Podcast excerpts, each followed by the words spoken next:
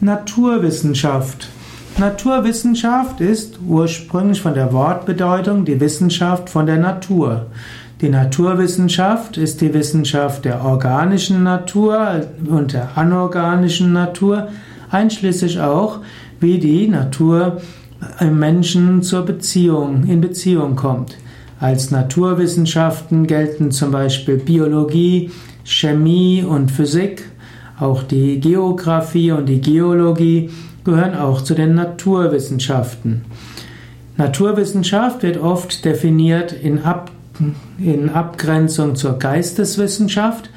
Geisteswissenschaft ist dann die Literatur und die Philosophie und vieles andere.